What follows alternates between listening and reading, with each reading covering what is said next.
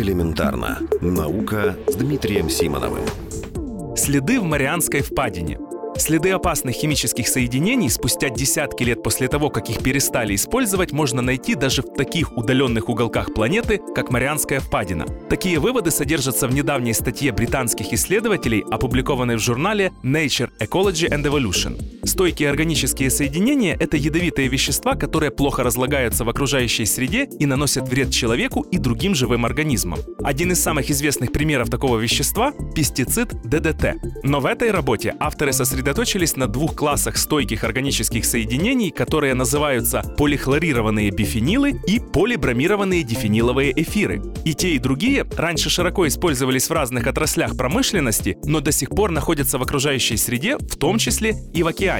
Правда, до сих пор в поисках этих веществ ученые не забирались на глубину больше 2000 метров. А в новом исследовании содержание этих веществ решили проверить в организмах двух видов ракообразных. Один из них живет в желобе кермадек в южной части Тихого океана на глубине до 1000 метров. Другой обитает в Марианской впадине, самом глубоком месте Мирового океана.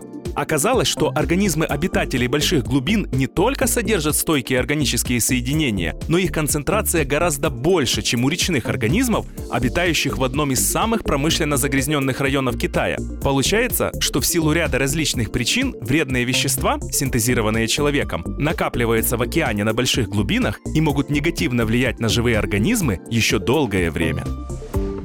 Элементарно. Наука. Ежедневно в эфире вестей.